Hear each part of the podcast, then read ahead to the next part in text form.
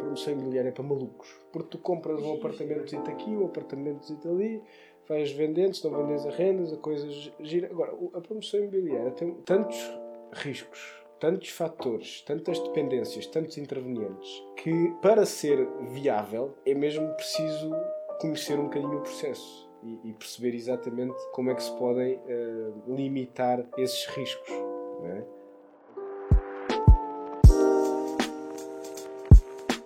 Uma das formas de aprendermos algo que fica connosco para o resto da vida é através dos nossos próprios erros. Mas a mais barata e mais eficaz é através dos erros dos outros. Este podcast é a minha tentativa de te ajudar a dar passos maiores e mais rápidos do que eu já dei, partilhando contigo as minhas experiências e aventuras como empreendedor e investidor imobiliário. Espero que gostes, que subscrevas e agora vamos ao episódio. Olá André, tudo bem? Ah, Bem-vindo aqui ao, ao estúdio, aqui a mais um episódio do podcast. Uh, para quem não sabe, o André é promotor imobiliário, não é? Não estou errado. Não estou errado, não estou errado. Pá, mas mais do que eu, explica-nos aqui um bocadinho sobre quem é que tu és, o que é que já fizeste dentro e até mesmo fora do imobiliário, e depois vamos aqui uh, aprofundar um bocadinho mais, mais sobre os tijolos e as paredes que a gente tanto gosta. Ok, bom, então. Na prática, uh, primeiro e antes de tudo, agradecer-te pelo convite para participar. Infelizmente estou com a voz nasalada. Olha, somos dois. E, e enfim, uh, não é o perfeito, mas é, é, o que temos. Em termos de o que é que já fiz. Portanto, eu tenho 34 anos, uh, comecei no mercado imobiliário com 23, 24, na altura pela porta da avaliação imobiliária Portanto, foi a minha primeira atividade uh, no mercado, de avaliação imobiliária. Felizmente, ou infelizmente, não sei, a minha família tem ligação ao mercado imobiliário desde sempre. Portanto, desde miúdo fui tendo essa oportunidade, ainda que de uma forma, enfim, passageira ou ligeira, uhum. uh, de observar uh, um bocadinho as dinâmicas, sobretudo de desenvolvimento imobiliário nunca gostei muito, nunca tive muito aquela lógica da construção, mas como é que, como é que se comprava os prédios, os terrenos, quem é que eram os clientes, como é que o processo se desenvolvia. Portanto, fui, fui sempre um bocadinho muito, muito atento aos processos. Portanto, mas, desculpa interromper, eram construtores? O, o, o Pato Brava antiga, não é? Pato Brava. Na, na altura... Era um bocadinho tudo. Na altura, eh, isto até, a pessoa, a figura principal aqui era, era o meu avô. Ele começou como uh, servente, passou todas as, as jurisprudências uhum. da construção e depois começou a desenvolver construção própria para compra e venda e arrendamento, mas isso situações mais, mais pequenas. Uhum. Portanto, Hoje a minha ideia de promotor é uma coisa completamente diferente e já lá vamos mais à frente, mas o que eu assisti foi a lógica do construtor, que nós sempre conhecemos em Portugal, que é a pessoa que faz as casas e vende as casas e tem um senhor com um jornal a, a, receber as pessoas e pronto, foi isso, foi isso que, eu, que eu observei enquanto. É a mesma versão old school. Conheço algumas pessoas começaram exatamente pela serventia, por pedreiro e. Versão old school. Equipas mesmo old school. Portanto, yeah. Estamos a falar de uma pessoa que hoje tem 92 anos e teve. Começou a trabalhar com 8, portanto já são alguns anos já são alguns anos mercado imobiliário. Portanto, assim, ensinou muita coisa, mesmo sem perceber, mas foi um, um, um teve um papel importante um bocadinho na, na minha concepção em algumas ideias que eu tenho hoje, esse, essa experiência foi importante. Portanto, voltando à, à parte do percurso profissional, entrei pela porta da avaliação, foi, vá lá, um, uma boa porta de entrada para perceber algumas uh, questões mais práticas do que aquilo que aprendemos uh, no lado teórico da universidade, mas uh, o valor que se obtinha em termos de rendimento de fazer avaliações era muito baixo e procurei alternativas. Seguiu-se então o quê? A mediação. Uhum. A mediação, numa primeira fase, eh, uma experiência de cerca de um ano, apenas e só de venda de casas, eh, numa, numa imobiliária com caráter de, de, de segmento médio-alto, alguns clientes internacionais, etc. São compradores finais, nunca numa... Compradores finais, portanto, nunca ligado à parte do investimento ou da hum, lógica de okay. desenvolvimento. Só que aí surgiu um bocadinho o meu lado, uh, vá lá, mais pessoal e, e, com quem eu comecei a trabalhar, de facto, foi com os promotores. Portanto, eu não tinha características de bater à porta das pessoas e pedir-lhes casas e etc. Uhum. Mas tinha capacidade de falar com um promotor e eh, vender, digamos, o meu serviço e especificar o que é que podia fazer ou não. E foi essa a primeira aproximação à, à promoção imobiliária. Seguidamente desta experiência, mantenho um pouco na, na mediação imobiliária, mas aí já numa lógica de investimento e, sobretudo, uh, focado em reabilitação urbana e centro histórico de Lisboa. Uh, as coisas correram relativamente bem. Estamos e... a falar em que, lapso, em que período de tempo já agora? Estamos a falar entre 2013 uhum. e onde eu vou agora, entre 2013 e 2015. Okay. de experiências de dois anos, mais ou menos. As coisas começam a correr bem ali naquele período, supostamente, supostamente não, na prática de na crise prática. e de recuperação. Exatamente. Ou seja, eu, eu entro no mercado a ouvir umas coisas que eu não percebia que era uh, não se vende nada, está difícil e etc. Mas ao mesmo tempo sinto uh, uh, o início da globalização de Lisboa, não é? com a uhum. questão do turismo a crescer cada vez mais. na altura nem, eram, nem sei se eram alojamentos locais, mas eram coisas que os turistas marcavam e ficavam uhum. e dormiam. e portanto, na prática, investimento, foca, uh, mediação focada em investimento, e aí uh, há, um, há um cliente na altura que me convida para uh, trabalhar numa operação hoteleira e residências estudantes. Uma operação muito imatura, com todas as debilidades de uma operação pequena uhum. e que hoje é uma, uma operação muito interessante com, já com volumes de faturação muito interessantes e que tem um, um, um gancho que foi o que eu uh, apanhei um bocadinho dessa minha experiência fora do, do, do imobiliário imobiliário e aqui já mais na questão da hotelaria, que é a questão de, de dares serviço, de dares o senso de comunidade a tudo o que fazes na criação do espaço. Ok? Eu aprendi isso um bocadinho na lógica da hotelaria e das residências, e das residências de estudantes. Na prática, com esse projeto desse cliente? Na prática, com essa experiência, com este, uh, na altura, é uma colaboração que não era externa, era uma colaboração, eu era basicamente colaborador da empresa uhum, e, okay. portanto, foi, foi uma experiência ótima nesse aspecto. Somos grandes amigos hoje em dia, estivemos a fazer muitas coisas uh, juntos, mas foi uma experiência que me mudou muito a visão que eu tinha do imobiliário, uhum. em geral. Uh, após esta experiência, volto um pouco à, à mediação, mas já numa lógica diferente, numa lógica em que dois ou três clientes me pediam para eh, fazer aquisições, ou seja, não sei porquê, mas comecei a ter essa, essa, essa capacidade de. Uh, era percebido como alguém que percebia o processo de compra e que avaliava bem. Perguntas, mas porquê? Não sei. Se tivesse a confiança, não é? Talvez uh, técnica e. Eventualmente. E como uh, isto começou a acontecer, eu comecei a desenvolver um conceito uh, de: bom, eu sei onde é que quer chegar, o meu objetivo sempre foi ser promotor, sempre, sempre foi. Se não der o futebol, eu tenho que ser um investidor. Mas depois percebi o que é que era ser investidor.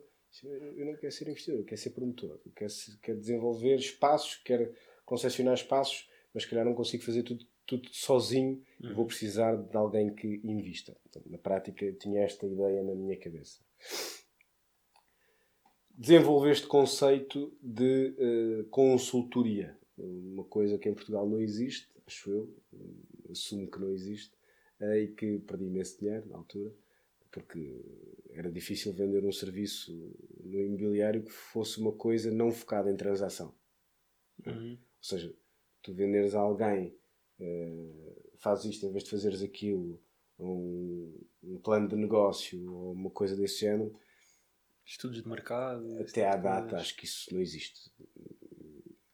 pode, pode existir a nível de algumas consultoras, porque por vezes para, para validar business plans é preciso haver um nome, uhum. mas na lógica do pequeno consultor, acho que é um mercado ainda que vai ter muito espaço, mas que ainda não está desenvolvido. Isto na altura foi em 2018 e, e não, foi, não, foi, não foi interessante. Uhum. Acabei depois por trabalhar com, com um pequeno family office também, apoiando estratégia de, de aquisição, estratégia de gestão de património. Uh, foi, foi mais outra experiência, portanto, mais uma, uma coisa que me fez uh, pensar. E surgiu-me quase em paralelo uh, primeira oportunidade de promoção imobiliária. de uma forma fortuita, mas com uma pequena apreciação da minha parte, onde indiquei que um determinado investimento que tinha sido feito poderia ter determinados riscos. Uhum. E seis meses depois as pessoas ligaram a dizer que esses riscos tinham ocorrido. Eu fiquei nem contente nem triste, uhum. mas foi, foi a minha primeira possibilidade de ter um projeto de promoção imobiliária com, com, com dimensão e desenvolver de A a Z. Portanto, estávamos em 2018 eu em 2019, só em 2019, é que integrei a, a, a empresa com lógica societária e é o projeto que eu estou a terminar, estou a entregar neste momento. Foi o primeiro projeto de ASE que eu desenvolvi. Em 2019 surge-me uma uh, primeira oportunidade de internacionalização, ou seja, um, promotor internacional uh, convidou-me para trazer a operação para Portugal e montar uh, a operação de desenvolvimento imobiliário em Portugal. Portanto, eu passo da avaliação à promoção imobiliária pura e dura em cerca de seis anos, mais ou menos. E tu podes perguntar ou não. Uhum. Não vou perguntar. Uh, eu, eu sabes que eu gosto mas sabias o que é que ias fazer? Não. Não sabia. Pá, eu, na verdade, não pergunto o que eu compreendo e até acaba por ser também aquilo que eu, que eu, que eu experiencio. Eu vou um bocado apalpando terreno e olha, até gosto mais de fazer isto do que disto, vou começar a fazer mais disto. E é, é um bocado por aí. Uh, Surgiram-me aqui algumas questões, uh, de certeza para quem nos está a ouvir vão, vão ser interessantes. Vai ser interessante ouvir as respostas, que é uma delas, e vamos de forma uh, em série né, responder a elas. Primeiro, esta, este conceito e esta, a própria ideia de nós temos uma, a nossa ideia de desenvolver um empreendimento, de reabilitarmos um edifício, desenvolvemos um projeto muito específico, mas o imobiliário, ao contrário do tipo de negócios, é, é muito pesado em capital e ele tem que surgir de algum lado, seja da banca, seja de parceiros. Então, uma das curiosidades que, que existem é como é que nós nos conseguimos expor no mercado e propor ao mercado de forma a conseguir uh, primeiro desenvolver estes projetos convencendo quem tem o dinheiro, seja os bancos, seja investidores privados, para nós mesmos desenvolver estes projetos. Para conseguirmos implementá-los na prática. Okay. Essa é alguma das primeiras questões. Boa pergunta. Então eu vou-te responder da forma mais honesta que posso. Eu tive alguma sorte nestes projetos que estou a falar. Porque, sorte é sempre relativa, não é? Porque, porque primeiro, uh, uh, vamos dizer que o capital já existia, é? Na prática, a, a, a, existia a intenção de alguém fazer um projeto com determinadas características uhum. e, portanto, aí eu não fui à procura do capital. Portanto, ele já existia. Ok. Depois, a parte do financiamento da promoção imobiliária, uhum. nomeadamente, se nós olharmos para rácios em promoção imobiliária, mais ou menos em Portugal, se tiveres eh, empresas não maduras, não é? crias um veículo para cada empreendimento. Estamos a falar de rácios de financiamento entre os 60-40, LTVs entre os 60-40, 70-30, se já, se já tiveres ali elementos eh, da promoção que tenham nome no mercado, uhum. esse é mais ou menos o, o rácio. O financiamento é um processo que eu não acho complexo. Mas é desconhecido por muitos. Já, já me partilhaste alguma, algumas coisas em, em, em off, off mic, não é? noutras conversas e que pá, eu não conhecia e que agora conheço e torna-se muito. Na verdade que é simples, mas torna-se tipo Sim, é... desbloqueada essa opção, opção por saber que o processo existe. Vamos aprender. Ou seja, eu, por exemplo, eu sou, dentro do processo de promoção imobiliária, que uhum. mais ou menos defino 10 etapas, mais ou menos, há uma etapa onde eu tenho lacunas ainda grandes. Eh, eh, e essa etapa é o raising capital. Portanto, se eu tenho uma ideia para um projeto uhum. e até estou a ver que aquele projeto tem ótima viabilidade, eu não sou o tipo de pessoa que vai à procura uh, de um investidor para alocar para capital. Alocar capital ali. Percebes? E portanto, essa é uma lacuna que eu tenho. E isso diz-me o quê? Bom, as minhas experiências, na verdade, até ao momento foram mais simplificadas nesse aspecto. Portanto, é um, é um é ponto que eu tenho a, a, a, aprender bastante ainda. Não sei se fui mais ou menos de encontro ao que. Ao que... Ou seja, essencialmente, os, o que eu estou a perceber é que os, os, projetos envolvidos, basicamente alguém já queria criar o projeto, já tinha o capital disponível, precisava de alguém para executar e esse alguém. Exato. Uh, para montar, executar. Montar, e executar. Planear, etc. E portanto foi, foi essa, foi essa, tem hum. sido essa muito a minha sorte, digamos assim. Sorte que é relativa, as pessoas reconhecem, reconhecem a capacidade e, e compromisso para tu conseguires. Né? Projetos com um risco tão grande como o imobiliário, com capital alocado com um volume tão, tão grande. Não estamos a falar de uma startup, uma, uma aplicação de 15 ou 20 mil euros. Estamos não, a falar de é capital intensivo, não é? milhões promoção, ou dezenas de milhões de euros. é capital intensivo. E, e, esta é uma coisa que eu, se calhar, há, há uns anos atrás, uh, nós, nós, nós, nós pensamos que criamos, pré-concepcionamos coisas na nossa cabeça uhum. Por tudo que vamos vivendo, experienciando, uh, ouvindo, lendo. Uh, o que está à nossa volta, não é? E, qual é, qual é a sensação que tu tens? É que o tipo que faz as casas, ou o construtor, ou o investidor, etc., ele, ele é um tipo cheio de sorte, que tudo o que faz vira ouro e, e ele enriquece e enriquece e enriquece. E quanto mais, mais, mais dinheiro ele investe, maior o retorno dele. Isso, é, teoricamente, isso é tudo verdade, é? Hum. mas na prática não, não, é, é não é isso que acontece. E, e, e, em Portugal, a promoção imobiliária tem uma vertente complicadíssima e há quem diga que, que não, mas a questão do tempo é, é, é um fator que, que, torna um investimento viável com um ótimo, uma ótima performance uma coisa que é banal para o, uhum. para o valor, o trabalho dedicado e etc. Portanto, há um amigo meu que me diz uma coisa: é, promoção imobiliária é para malucos.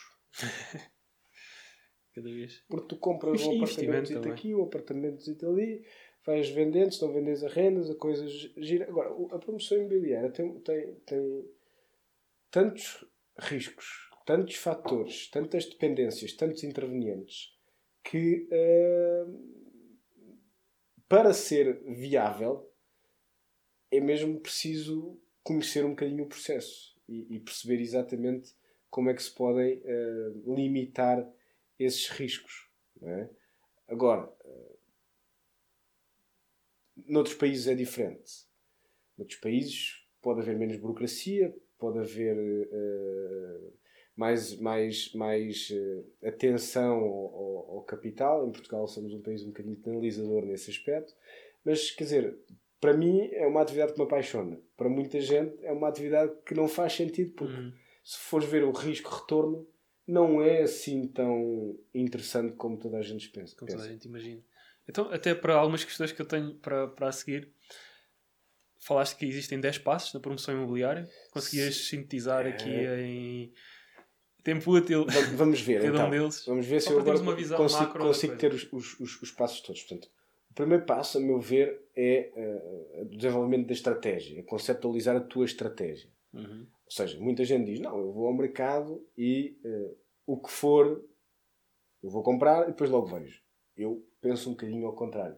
Ou seja, eu acho que primeiro, tendo em conta a análise do mercado, a situação e a dinâmica, tu deves desenvolver uma estratégia, bloquear um bocadinho o que é que tu queres fazer e ir depois ao mercado.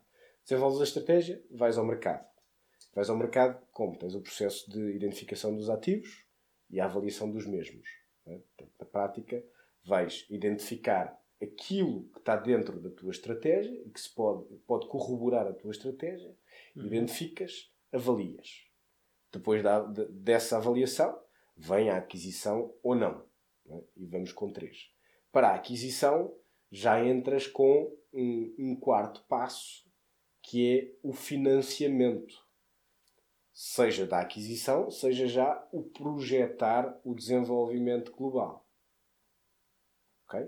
Basicamente tens uma, umas, as primeiras duas, três fases para validar o conceito, para testá-lo no terreno e só aí é que o capital começa a ser. Exatamente. Só aí é que vais tentar de facto uh, bloquear a operação e começas a alocar capital à operação.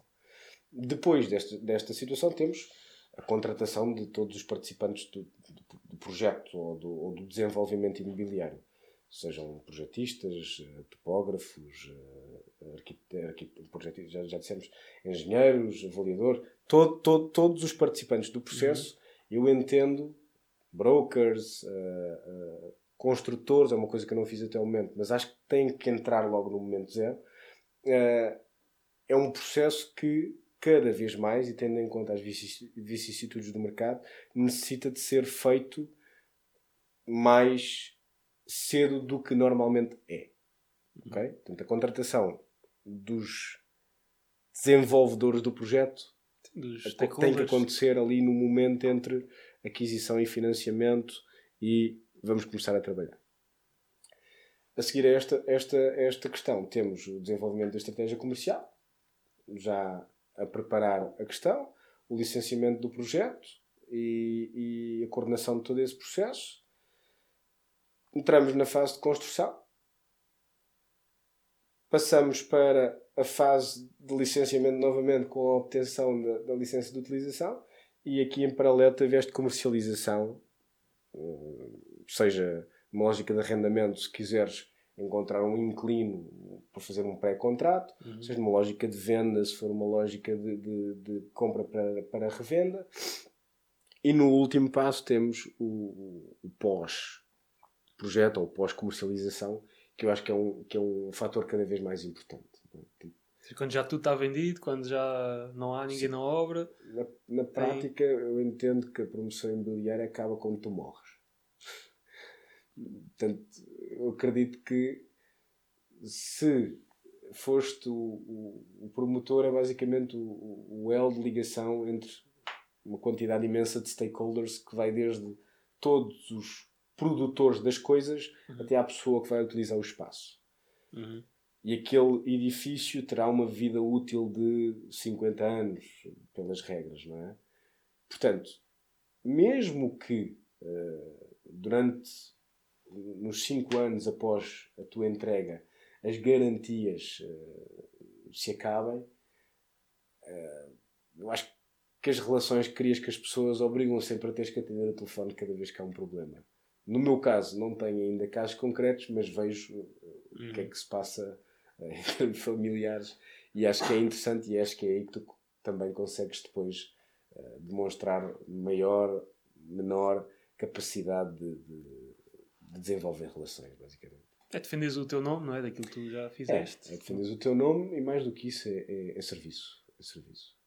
Mesmo Exato. que às vezes uh, seja, não seja economicamente, não diria viável, mas seja uma coisa que não faz muito sentido do ponto de vista económico. É? Porque tens determinadas garantias uhum. uh, que tens que prestar, a partir do momento que isso finda, tu podes meter as mãos nos bolsos e está e tudo bem. acabou, supostamente. Mas, mas vês que isso acontece transversalmente na, na indústria, seja cá em Portugal, seja noutros países, o facto dos promotores. Seja, há promoções que são projetos, há alguns projetos familiares, há coisas que, que, são um caso único, um grupo de pessoas que se junta para fazer uma construção, junta o capital, constrói, vendem, que não reparte e, e acabou aí. E Sim, a promoção essa, acaba essa, por essa é a lógica. Do que eu vejo em Portugal, essa é a lógica. Uhum. Se bem que os que fazem muito bem, essa não é a lógica. Essa não é a lógica deles. Sim, sim. Os que estão nisto a longo prazo. Mas achas que uma. Seja... Não digo que uma seja melhor que a outra.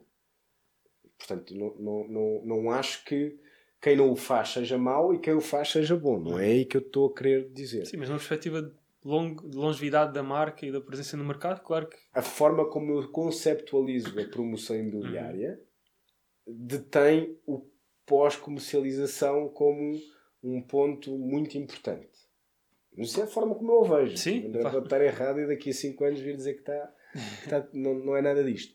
Mas mesmo do que eu vou sentindo a nível internacional, não tenho assim tanta, tanta experiência, obviamente, mas, mas acho que não. Acho que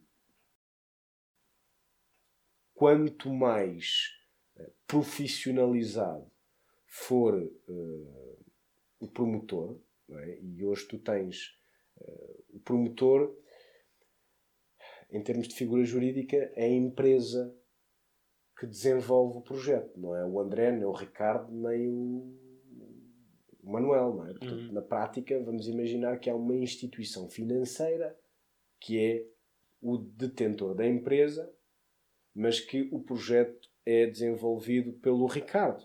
Vamos imaginar. Do ponto de vista jurídico, este promotor, esta empresa, é que tem as garantias a prestar e etc, etc, etc. E provavelmente sendo financeiro, ele não vai pensar se depois de 5 anos não tem obrigatoriedades nenhumas, ele não vai estar a despender aqui mais um euro aqui, mais um euro lá para ajudar o senhor Joaquim que ele nunca viu na vida. Uhum. Portanto, aqui a questão é depende muito do modelo de negócio e quem é a empresa e qual é o propósito. Não é? Porque muita promoção imobiliária acontece de uma forma especulativa e em momentos eh, do mercado se o mercado está a subir, existem muitos promotores, normalmente, pelo modelo que eu conheço, a lógica é muito financeira. Portanto, se existe um promotor que é a pessoa que pensa, ele acaba por ter uma participação pequena. Uhum. E, quem, e quem detém de facto o ativo é um fundo de investimento, o que quer que seja. Uh, uh, depois tens as empresas do passado que se aguentaram à crise, que aí sim detêm um modelo vertical onde têm a equipa de construção, mesmo que tenham que subcontratar fora, tem equipa de construção, tem equipa de vendas, tem, tem aí a verticalização de tudo e aí assumem uma marca de, de promoção que normalmente já aponta um bocadinho para esta lógica do longo prazo e da, e da pós-comercialização, mas depende de caso para caso. Pois, há casos em que estão as, não é as ambições, mas os objetivos estão completamente desacoplados, um é financeiro, o outro é São os interesses. conceptual. São os interesses. E o caso da, até tem empresas familiares não é? que, para além de querem desenvolver um bom produto, vão querer desenvolver mais no futuro e têm que manter o seu nome no mercado para conseguir, é, é para conseguir manter, eh, manter o, o nível de procura e o nível de reputação para que a procura continue a existir. Outra, outra questão tem a ver com um dos passos que mais, pelo menos a mim, me, não digo que me assusta de uma forma irracional, mas que me assusta em termos de depois quando começo a meter os números no Excel, que me acaba por inviabilizar algum, algumas, algumas ideias e alguns projetos, que é a parte do licenciamento burocracia, tempos desde que tu, André, validas o, o teu conceito, a tua localização, desenvolves o teu business plan e agora está na altura de, de, avançar, falas com os arquitetos, com os engenheiros, com os projetistas, com os topógrafos e, e começas a entregar coisas às câmaras, ao sistema, não é? Para que tudo seja aprovado e consigas começar a, a construir, ou que o construtor consiga começar a construir. Só que aí existe uma fama não é? do delay que existe e que muitas vezes pá, um, dois anos de, espera pode um, inviabilizar ou tirar o nível de, de sedução do investimento uh, muito facilmente. Tanto em termos de tempo como em custo de capital durante um, esse período. Exatamente. Portanto, esse, esse, esse, é o problema que eu Exato. apontei um pouco. Em termos práticos, consegues dar aqui até alguns. Mais ou menos dentro do, do processo que eu conceptualizo uhum. para Lisboa, vamos imaginar, eu acredito que nunca se poderá contar com a aprovação de um projeto em menos de 18 meses. Okay? Existem alguns passos eh, de aprovação de um projeto. Nós eh, às vezes ouvimos falar da questão dos PIPs etc. O PIP eh, não necessariamente, um PIP, um pedido de informação prévia, não necessariamente diminui o ciclo de aprovação de um projeto. E com um PIP tu não podes fazer teoricamente nada, exceptuando em, em, em processos de, de, de que já estejam assumidos, etc. Portanto, tu tens passo 1, um, a validação do projeto de arquitetura. 8 a 10 meses. Rezando todos os dias e sendo muito ativo na, na, na, na, na comunicação com, com, tanto com os projetistas como com, com entidades licenciadoras. Depois tens a obrigatoriedade de validar as especialidades, é? as engenharias. Hum. Depois disso ainda tens, uh, depois disto tudo validado, já vão para aí uns 13, 14 meses, tens uma coisa que se chama, se for necessário, a ocupação da via pública. E depois tens a obrigatoriedade de levantar a licença de construção e aí já tens que ter o empreiteiro contratado, todas as documentações que viabilizam o processo, etc. Portanto, 18 meses para isto. Mas isto não acabou aqui. Uhum. Portanto, durante o decurso de obra, se tiveres algum problema que em reabilitação é muito normal que isso aconteça, tu tens um determinado levantamento, mas chegas à obra e não é assim que podes executar. E, portanto, corres o risco de ter que alterar o projeto. E, portanto, tens que fazer alterações no decurso de obra. Mas depende da fase de obra onde estejas, pode acontecer que para fazer essas alterações tens que esperar ou não pela entidade licenciadora. Quem é que espera? Ninguém espera. Né? Faz-se as alterações, submete-se pedido de alterações, na expectativa que elas sejam aceitas. Sejam aceitas. E depois tens a questão da entrega das telas finais para a obtenção da licença de utilização e, mais uma vez, alguns processos que, que, que acontecem que permitem depois a submissão deste pedido. Portanto, em termos burocráticos, eu, eu, eu tentei, uh, não sei se foi 2021 ou 2022, uh, a partir da análise prática de um caso concreto uh, para reabilitação urbana, tentei, em termos de, de desenvolvimento imobiliário, de, do processo de promoção imobiliária, uhum. quanto é que significava a burocracia em termos percentuais dentro do, do, desenvolvimento do projeto. Estamos a falar mais ou menos de 54% neste projeto em concreto. Portanto, tens 54% do tempo que dedicas àquele projeto completamente uh, não pago, não é? Sim, é, não consegues ter qualquer tipo de rendimento, é. seja direto, não é? Como de eficiência, de iniciar o projeto, para as coisas desenrolar. Exatamente. Durante pelo, pelo menos 18 meses, isto aqui na. É uma métrica. Tua, sim, há, há, processos há com 4 anos, há processos com 3 anos, há processos que às vezes são mais rápidos, mas eu acredito que em Lisboa, não é? uma realidade, pelo menos conheço um pouquinho, 18 meses é mais ou menos uhum. o tempo necessário para licenciar, desde a arquitetura até o alvará de construção estar na mão para iniciar a construção. 18 meses. É muito tempo. E... É muito tempo. Para... é muito arriscado dizer que vais conseguir em 18 meses. E ainda assim, os 18 meses é uma estimativa que tem seu, a sua dose de risco. Isso inviabiliza completa a promoção, não, não é? Mas inviabiliza talvez a construção ou o desenvolvimento de projetos e produtos para um nicho específico de, da população que não consiga. O cliente no final é, é quem paga, não é? É quem paga Exato. a batata. Podes contabilizar esse custo, não é? é mais, mais uma coisa que, que eu analisei em 2021 que é quanto é que custa este tempo no preço final do ativo? Cerca de 13%. Um apartamento que custa 100 mil euros passa a custar 113 mil euros. É significativo. Sim. Não é, não é, quer dizer, não é de ânimo leve. E isto é para um caso específico com Sim. determinadas características. Não quer dizer que no outro não seja diferente. Não é? Exato. Se o tempo aumenta, este custo vai aumentar. Portanto, é muito. É muito. Isso é algo que pá, devíamos ter aqui quase mais uma conversa só, só sobre isso, o que é que poderia ser feito. Talvez consigas aqui, com, com, as, com as tuas dores práticas, dar-nos aqui algumas dicas. Olha, algumas dicas não, mas alguns pontos que vês que são os cruciais neste processo e até algumas possíveis soluções, não é? Há uma coisa que, que, que me salta muito à vista desde, desde o início, desde que eu tive a oportunidade de, de, participar, sou sempre um bocado crítico daquilo que se faz, crítico no sentido em que gosto de perceber tudo e sistematizar. E, e, e há uma coisa que me saltou sempre à vista nesta coisa da promoção imobiliária que é todos os stakeholders do processo não estão uh, com a mesma visão.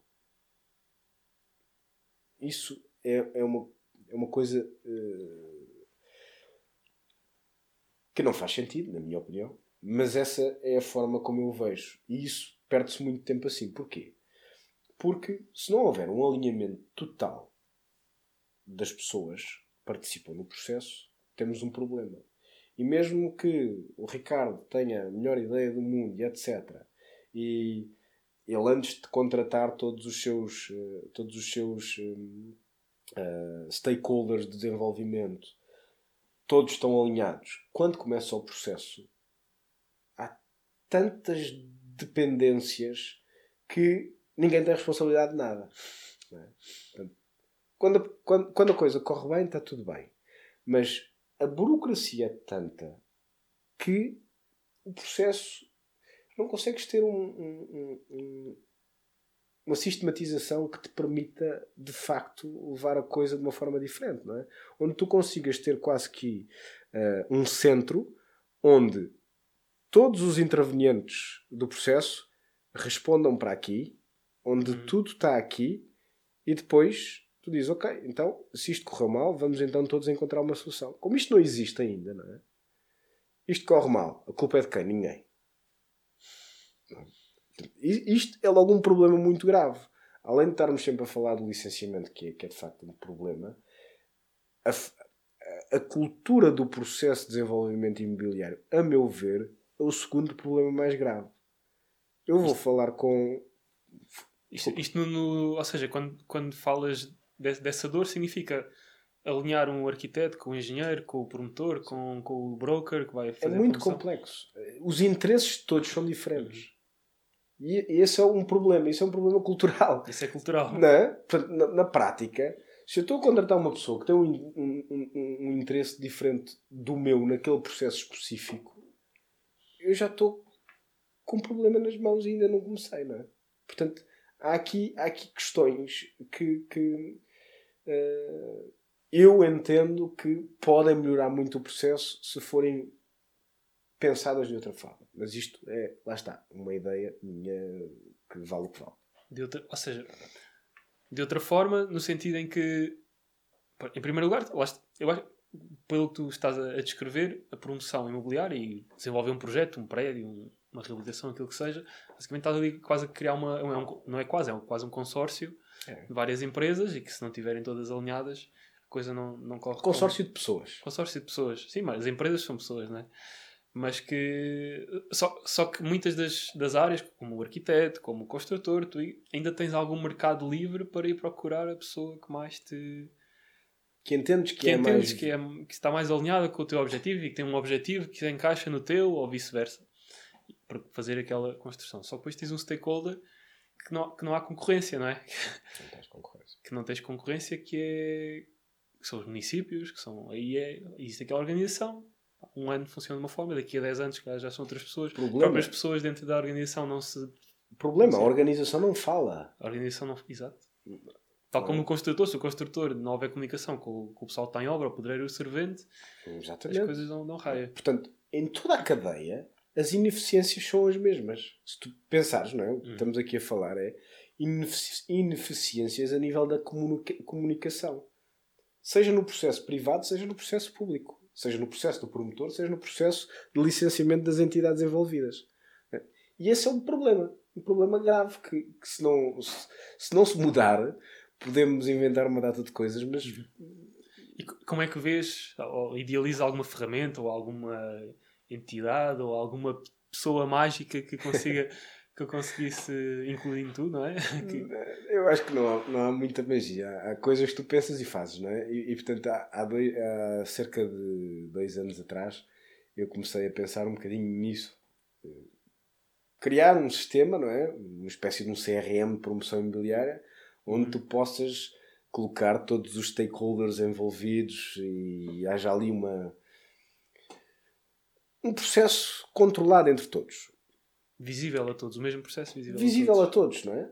E, todas as comunicações passam por ali, um tem acesso a uma coisa, outro tem acesso a outra, para não haver ali conflitos de interesses, mas há um processo centralizado. E uh, comecei a fazer algum research e percebi que não existia nada para promoção imobiliária ainda. Um, e então comecei a falar com alguns amigos mais ligados com a tecnologia. O que é que tu achas disso? Toda a gente me disse, pá, isso vai custar uma barbaridade, não sei o quê, não sei o que mais. E portanto, eu tive mais ou menos dois anos para pensar onde é que, qual era a ponta que ia pegar. E peguei e fiz, fiz agora, queria, desenvolvi um pequeno sistema só para a primeira parte, que é aquela que eu considero uma das mais preponderantes, que é a parte da aquisição. Tu partilhaste por e-mail, não foi? Sim. Há uns dias sim, eu lembro de ver. Portanto, esse, esse, esse desenvolvimento surge uhum. desta minha ideia da incorporação do processo. Depois tens ferramentas que estão a surgir, cada vez mais obrigatórias. O BIM. Uhum. O BIM é um sistema que te permite, do ponto de vista do licenciamento, coordenação de projeto, construção e até na manutenção futura, já te permite teres aqui esse, esse alinhamento todo entre os projetistas. E diz-se que as próprias câmaras vão começar a trabalhar em BIM. Aí já não sei, mas se isto acontecer, tu aí já vais interligar municípios com projetistas com um só sistema. Uhum. E aí pode-se podem-se dissipar alguns riscos do mercado. E depois tens a parte comercial, que já existe muita forma de, de coordenar e etc. Mas, de todo modo, ter isto fio a pavio é que ainda não temos. E acho que essa é, é uma lacuna do mercado. Eu estou a tentar fazer à, à minha maneira e na minha pequenez qualquer coisa que permita uh, desenvolver uma coisa mais sistemática e mais profissional, mas não vejo, não vejo muito a acontecer nesse aspecto. E mais, mais do que a ferramenta ideal, não é? Até mesmo dentro de uma empresa. Já ao longo dos anos percebi que a maior dificuldade para conseguir gerir os projetos e ter um, um novo departamento até surgir, sendo que o software utiliza não é o software, se é um até softwares já existentes, como um Trello, como um Asana, como sim, um ClickUp, como não sei o quê, mas é o software que todos vão utilizar como é que eu vou conseguir convencer as pessoas a utilizar isto tudo? Porque tu podes ter o melhor software do mundo que agiliza isto, isto e aquilo, mas depois há um, uma pessoa pragmática, não, isto, um papel é que sempre fiz assim, sempre resultou, vou continuar a fazer em papel e não consegues colocar as pessoas dentro do teu. E aí está outro problema, não é? Porquê? Porque eh, isto na lógica da indústria imobiliária, as outras não sei, não falo, hum. mas o que eu sinto. Uh, quem desenvolve os sistemas, os softwares, são tecnologistas, não sei como é que. Tecnologistas. Quem executa o processo imobiliário são imobiliários. Não faz sentido os tecnologistas desenvolverem sistemas para depois os imobiliários usarem se eles não estiverem habituados àquilo. Uhum.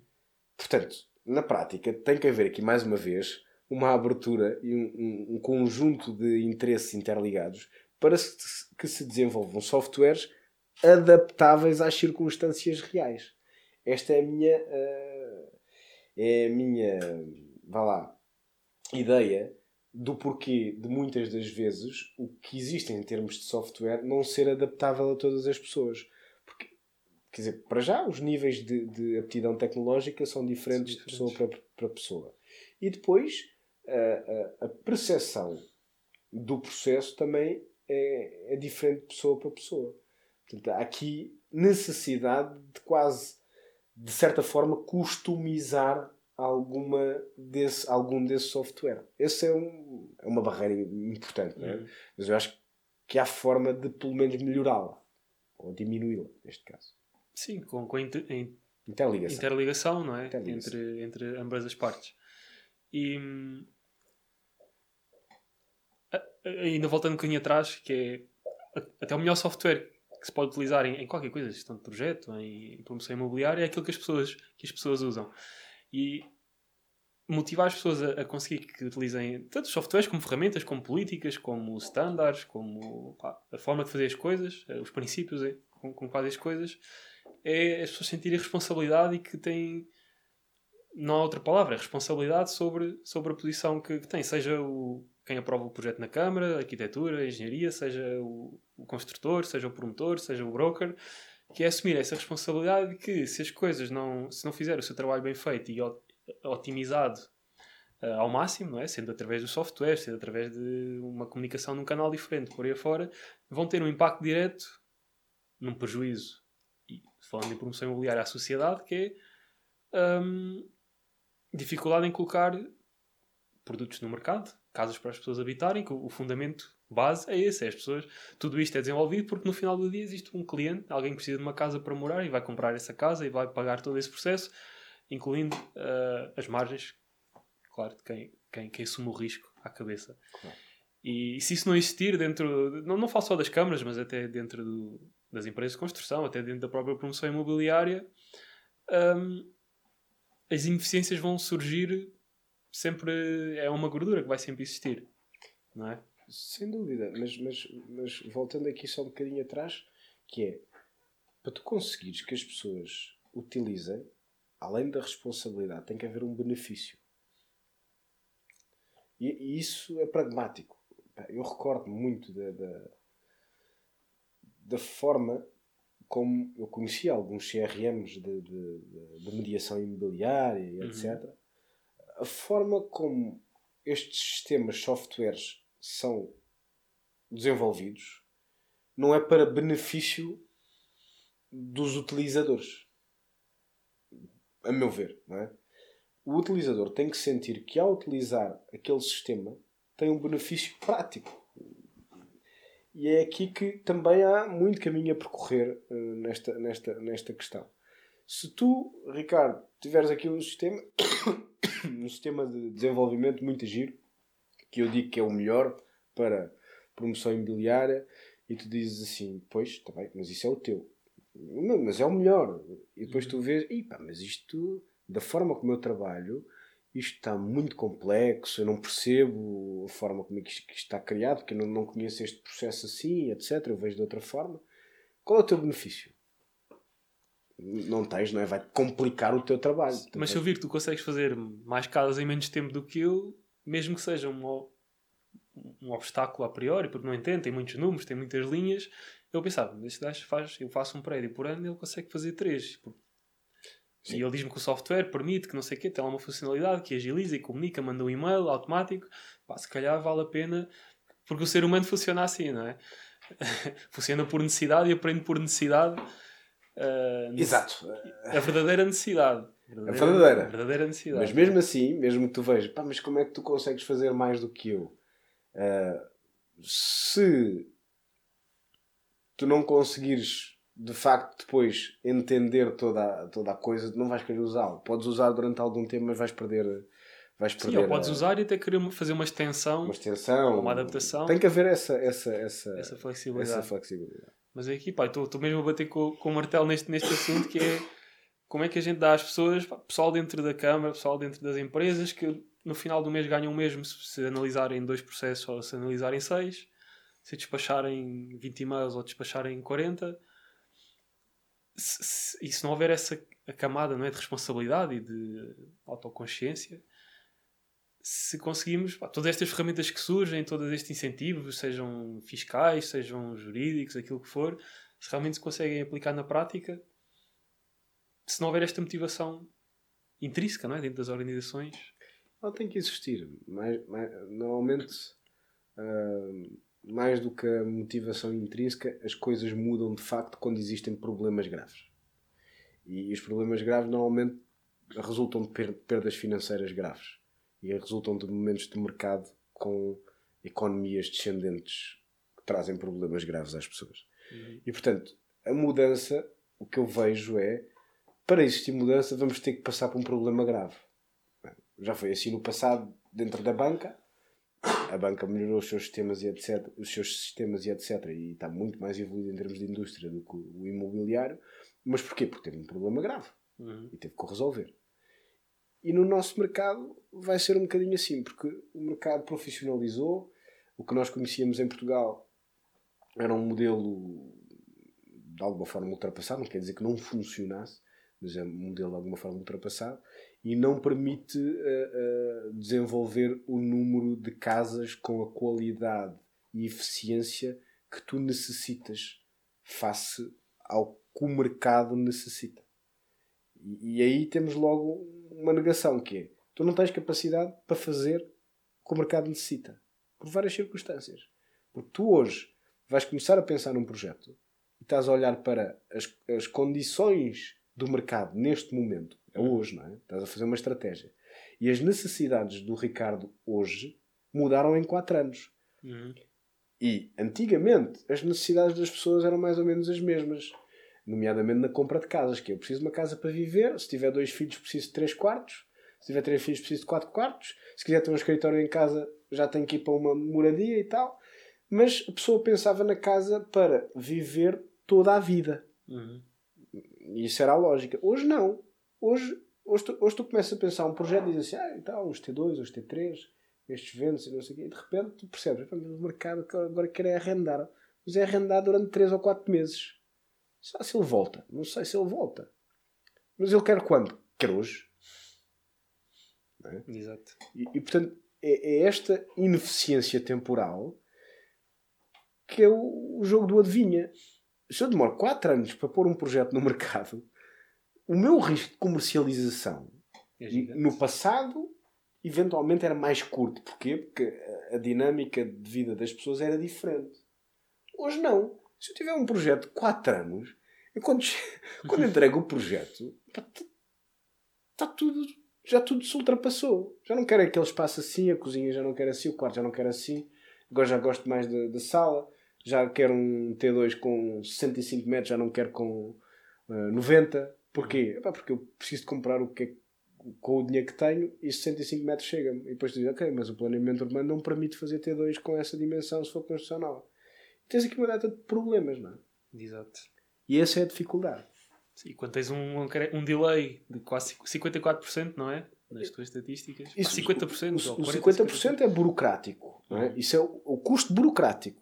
Não é? 54% do processo de desenvolvimento imobiliário é burocracia. Agora, quando vais para a questão de tornar aquilo viável, tu hoje, quando começas a delinear um projeto que ainda nem sequer está aprovado, não sabes se tens clientes.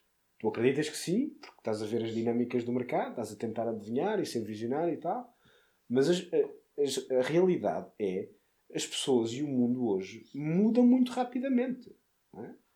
Antigamente, se calhar há 10, 15 anos atrás, não era tanto assim.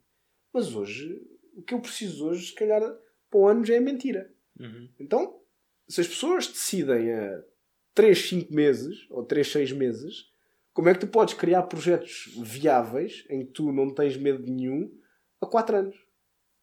Esse é É impossível, não é? o grande. É, se eu puder trazer aqui uma palavra, a grande transformação tem que ser tu teres capacidade de equilibrar os ciclos. Porque o ciclo de procura e o ciclo de oferta estão completamente desequilibrados. É? E isso vê-se no mercado hoje. Vou dar um exemplo. Se calhar há 5 anos atrás, os projetos em planta, 5, 4, 3, Uhum. por aí. Os projetos em planta que tinhas em Lisboa, mercado concreto, eh, eram vendidos muito rapidamente, eh, porque a oferta, se quisesse uma coisa daquele tipo, não tinha. Uhum. E ela estava disponível para comprar no momento. Hoje já tens mais oferta e a procura começa a dizer: não, espera aí, então eu vou preferir o que já está feito. E tu tinhas viabilidade de alguns negócios porque conseguias ah, vender antecipadamente e isso permitia-te pagar determinados valores do- pelo terreno, que eram os valores que infelizmente eram necessários para comprar. Uhum. E hoje a coisa já não funciona assim. Se tu fores perceber um bocadinho o que é que tem sido a mudança do ponto de vista da estratégia de comercialização da maioria dos promotores em termos de plano de pagamentos, em 3 anos tens uma mudança drástica. E agora tu dizes, epá, mas os preços continuam a subir. Continuam, não estou a dizer o contrário. Agora, a questão é a forma como se constrói o preço, a forma como o modelo de desenvolvimento tem que ser pensado é totalmente distinta. Porque eu estava habituado a ver pessoas disponíveis para reservar em planta com 40%, 50%. E eu já não vejo isso. Não existe. Agora Não existe. Há, há quatro anos, há Uhum. quatro anos não, mas vá, há dois anos de construção. Esquece. Esta é a minha visão. Agora, se, se existir uma diferença, respeito. Sim, talvez dependa de alguns segmentos. Se tiveres uma construção com tipologias diferentes, há uma tipologia mais quente que outras, mas há. A questão é, tu, tu não tens margens no, no processo de desenvolvimento para oferecer um prémio a quem está disponível para pagar 40% Uhum. que faça sentido. Não sei se me estou a Sim, fazer vão fazer entender. um ajuste no preço da fração, não é? Ou então entras com modelos diferenciados, que é bom. Eu vou aqui quase entrar com uma taxa de gestão vou permitir que as pessoas entrem numa fase muito, muito inicial e vou rezar para que não haja inflação e as taxas de juros não andem muito. Sim, depois tu ligas uma taxa de desconto e depois tem, sobe a taxa de juros, sobe custos materiais, chegas à frente e o teu desconto já. Então, era é suposto dar-te zero, não, zero não, mas dar-te em vez de 50% ou 40%, dar-te 20 ou 25%. A ciclos de 4 anos. Uhum. Desculpa a expressão, mas isto é mesmo adivinhar. Uns têm a sorte, outros não têm. É o que eu acho no final do, do dia, não é? Porque ciclos de 4 anos é muito arriscado. Muito arriscado. É a minha percepção hoje. Em termos de mercado, eu concordo contigo. Quando vejo, pá, vejo aí construções surgirem, penso estes gajos são, são malucos. Isto só vai estar pronto daqui a 4, alguns 5 anos, o, o, empreendimento todo. O que é que em 2027, não é? 7, 28? É que qual é que vão ser as necessidades? Como é que vai estar esta localização, não é? Aquilo que se pensa aqui, será que se vai realmente manter? É, é, é, especulação, não é? Especulação no sentido não financeiro, não. claro que com alguma, alguma questão financeira. É adivinhação. Especulação sobre o futuro, não é? é Daqui a 5 anos vamos estar todos a, a, usar carros voadores. É quase. É adivinhação. É, quase, é quase uma coisa assim do género. É adivinhação. Um, e torna esse processo complicado. Ou seja, o ideal seria tu conseguires, tu as idealizas, tens uma equipa super eficiente que em dois meses te monta o projeto e começa, começas a, a vender uma coisa que consegues passar a construir dentro de 4, 5, 6 meses para estar feita daqui a um ano e meio. E tens dois, dois anos e que até o próprio, o próprio cliente final consegue ter. É, na, na, prática, interação eu, com eu acredito muito que, que, que, os modelos de, de, de, planeamento urbano deveriam ser uh, mais flexíveis. Ou seja, eu em 2018 tive a oportunidade de participar num projeto em, em que nós chamámos o infinito. Ou seja, tu viabilizavas uma determinada área uhum. com, com, com um projeto, na altura até era desenvolvido em containers e era para estudantes. E à medida que a oferta crescia, tu podias rapidamente implantar novas, novas residências. Uhum. E isto porquê? Porque o container um modelo construtivo com algumas facilidades, etc. E isto faz, faz-me todo o sentido do ponto de vista da promoção. É? diz assim: Ok, eu tenho aqui, eu comprei um terreno. Este terreno permite fazer o quê? 30 focos. Ok, mas eu agora só quero fazer 10 porque eu não, eu não quero aprovar já os 30. Queres fazer uma, um projeto faseado, não é? É difícil tu conseguires isso. E dava-te aqui uma margem de flexibilidade para te conseguires ajustar a meio caminho, não é? Já com um, um projeto, pelo menos um projeto inicial aprovado é que, e fazer só Como é que desenvolves depois essa outra parte? Tens que encontrar modelos construtivos hum. que te permitam responder rapidamente. E a questão do CLT, que agora se fala muito e está na berra, pode ser um, um, um grande transformador do mercado. O CLT? Não sei. Uh, Cross-laminated... Uh... O CLT é o, é o processo de, de construção uh, em, em, em, módulos. Hum, é? okay, okay. Portanto, tens tudo pré-feito em fábrica, certo, quando okay. chega ao local uhum. ele é montado. É montado. E isto diminui o ciclo de construção mais ou menos em metade.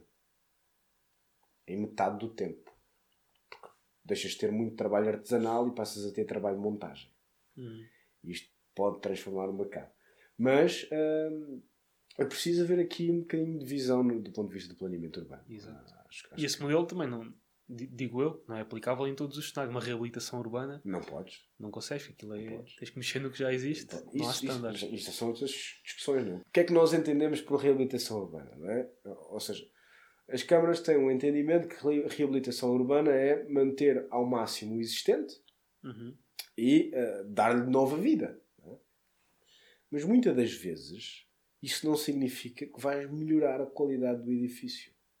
Que é uma coisa que faz pouco sentido. Ou seja, do ponto, do ponto de vista da, da, da pegada carbónica, se tu estás a manter uh, parte já construída, quer dizer que estás a afetar menos o ambiente porque o que estás a alocar é menor do que o todo. O que estás a colocar de novo é menor do que o todo. Portanto, estás a diminuir aqui a, a questão da pegada carbónica e não sei o que, não sei que mais. Isto para mim é tudo um bocado de bullshit. Não, não, não acho que, que, seja tanto por aí. Eu, a reabilitação urbana, se fosse pensada de outra forma, se calhar conseguias uh, encontrar formas de a transformar em termos de execução. Porque eu consigo recriar a mesma fachada no mesmo sítio igual se eu a demolir integralmente uhum. fazendo outra. E isso vai me permitir que os sistemas sejam diferentes, etc. Mas tu não podes fazer isso, tens que mantê-la. Portanto, tens que pagar para mantê-la, tens que criar estruturas para tal, tens que uh, encontrar soluções técnicas que te permitam depois incorporar os novos, os, o novo projeto dentro do que lá, do que lá tens que manter, manter. É muito mais complexo, muito mais trabalhoso, muito mais caro e, muito menos, e com muito menos qualidade. É difícil que um projeto de reabilitação, por exemplo, hum. tenha uma, uma certificação energética superior a B. Quase impossível. E tu dizes, bom, mas porquê? Pá, porque é quase impossível. Há coisas que estão feitas de raiz que não, não tiveram em conta qualquer eficiência energética, não é? Exatamente. Portanto, quer dizer, enches aquilo de equipamentos de ar-condicionado de categoria não sei quê, de eletrodomésticos para tentar subir o nível. Mas, do ponto de vista construtivo real, acabas sempre por ter ineficiências. E aqui, não sei, quer dizer, acho que se pode pensar mais estas coisas, não é? Não podes, não podes cortar o mal pela raiz e agora estares a, a fazer tudo uh, não mantendo a cultura das cidades, que eu acho que isso é importante, etc. Mas é possível pensar de outra forma. E temos casos concretos. Existiram acidentes em obras, não estou a colocar as culpas nem no município, nem nos empreiteiros, nem nada, uhum. mas que se o processo de, de, de, reabilitação fosse mais simplificado e não tivesse que manter aquela paredezinha e aquela, uhum. se calhar não acontecia. Não? E é, são estas coisas que fazem, que fazem, que não, a meu ver, não fazem muito sentido, porque o mundo mudou. É? Existem prédios que estão construídos há mais de 200 anos. Se os queremos reabilitar, mais do que tudo, temos que adaptar às necessidades das pessoas queremos manter a cultura, queremos manter o património, queremos manter tudo. Sim, de facto. Eu acho, adoro, não é? Adoro manter uhum. características. Agora, epá, não faz sentido o século XXI tu estares a não poder pôr um elevador num prédio com quatro pisos. Pois. É, é, são estas questões que malta tem que sentar toda à mesa, como eu costumo dizer, é e discuti-las de uma forma franca. Sim, e percebê-las. Esta forma... é a minha opinião, mas eu posso estar errado e podem demonstrar um lado que eu vou ver, bom, está certo, então. Mas não, não é isso que eu vejo. É, ninguém quer ouvir ninguém. Falo contigo, tu és, tu és arquiteto, eu sou engenheiro, vamos entrar em choque. A menos que tenhamos um interesse em comum. Normalmente é financeiro. E assim funciona na prática. Exato. São aqui vários, vários desafios. Olha, André, só, só aqui para. Já, já aqui quase a terminar. Algumas, algumas perguntas, uma, de, uma delas é tipo questões mais, mais práticas, diria até para, para responderes a, a dois cenários. Um deles, algum. casos mais práticos, que é, que é o que o pessoal gosta, gosta de ouvir. Uh, alguma coisa que tenha corrido até mais ou melhor do que o expectável, seja numa reabilitação, seja numa, num processo de venda e depois o, exatamente o, o oposto. Para, para, o pessoal perceber, em termos práticos, algumas, alguns cenários que possas partilhar, como é óbvio. Ok. Uma coisa que correu muito melhor do que se expectava. Uhum. Eu, eu, participei num projeto ano passado uh, que está neste momento em desenvolvimento e que começamos a pensar em 2020. E uh, a lógica era desenvolver um, um, um student housing. Residência de estudantes com determinadas características, mais de 7, mais de 7 mil metros quadrados, etc. Uhum. E eu estava muito com essa ideia. Muito, muito, muito com essa ideia. E achava que nada mais funcionava. E, e business plan para aqui, business plan para ali. O, o main investor, portanto, o shareholder dessa, desse desenvolvimento meteu na cabeça que tinha que ser outra coisa. Que tinha que ser, neste caso, até um edifício mais turístico e hoteleiro. Uhum. E o resultado uh, foi superior ao que eu expectava em cerca de 35%. Portanto, o investimento teve um resultado 35% superior àquilo que era expectável. Porque houveste este mix entre alojamento de estudantes e, e hoteleiro ou só um dos dois? Uh, não, não houve mix nenhum. O mix é, em termos de uso, o projeto tem um uso diferente. Uhum. Em termos de operação, montou-se uma operação comercial diferente. O rendimento que os estudantes pagariam potencial seria um pouco abaixo do desta estrutura hoteleira, porque há um operador já pelo meio mas o resultado final comercial aumentou cerca de 35%, quando, na minha ideia, era impossível. Portanto, isso correu bem. Excelente, então. Correu mal. Vamos a outro, a outra parte. Um business plan parte. criado em uh, 2019, uhum. uh, com, na altura, uma rúbrica de imprevistos financeiros com cerca de 10%, que não é fácil comprar nada com cerca de 10% de, de, de unpredictables em 2019. E à data 14% de derrapagem.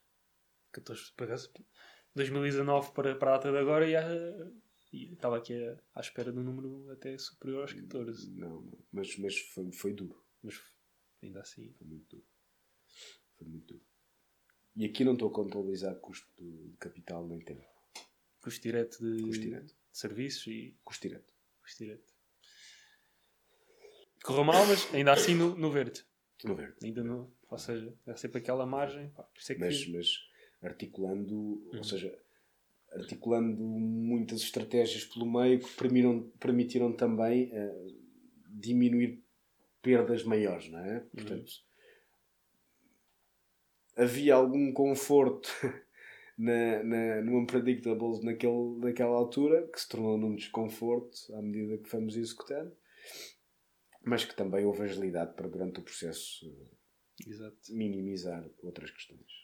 Esperar o melhor, mas preparar-nos sempre para o pior, sim. é para não, ser uma surpresa. É? Olha, André, obrigado por, esta conversa, obrigado pelas tuas partilhas. Um, qual é que é o canal principal em que, que as pessoas podem ter acompanhar o teu trabalho? Tu tens um blog, não é? Eu agora criei um blog, nunca tinha feito coisa. Queres que eu deixe no link aqui do, do podcast? Podes deixar, deixar fico, fico, muito agradecido. Tenho um blog e vou escrevendo um bocadinho, chamei-lhe o Mercado Visto da Rua, uhum. e vou escrevendo um bocadinho semanalmente algumas reflexões, basicamente. E aí também tenho alguns dos projetos em que participei nos últimos dois anos e também podem verificar. Ok, vou deixar. Pá, e já tinha dito isto antes, uh, acho bastante interessante e cativante a forma como abordas até os projetos nos quais estás envolvido. Não ficas só na, na cadeira do, do, projetista e do, do projetista, não, do, do, planeador e no Excel. Tu vais às obras, falas, fui contigo já a uma obra e pá, já falaste com o pessoal, o pessoal já se conhecia. Sim. E é uma abordagem completamente diferente de, do promotor standard que olha para o Excel, olha para, para os números e. Vê bem, isto lá está. Isto depende eu sou imobiliário, não sou financeiro. e portanto depende muito da perspectiva. Mas a questão é, quando tu estás a aprender, tens que aprender. Não dá para uhum. estares uh, só a ver, não é? Portanto, esse, esse é o principal fator. E eu acredito que vou aprender sempre. Portanto, eu tenho essa necessidade de, de, de participar em todos os processos de uma forma muito ativa. É necessário, não é? É necessário. Para, perceber, para entendermos até as outras partes, para conseguirmos lá estar.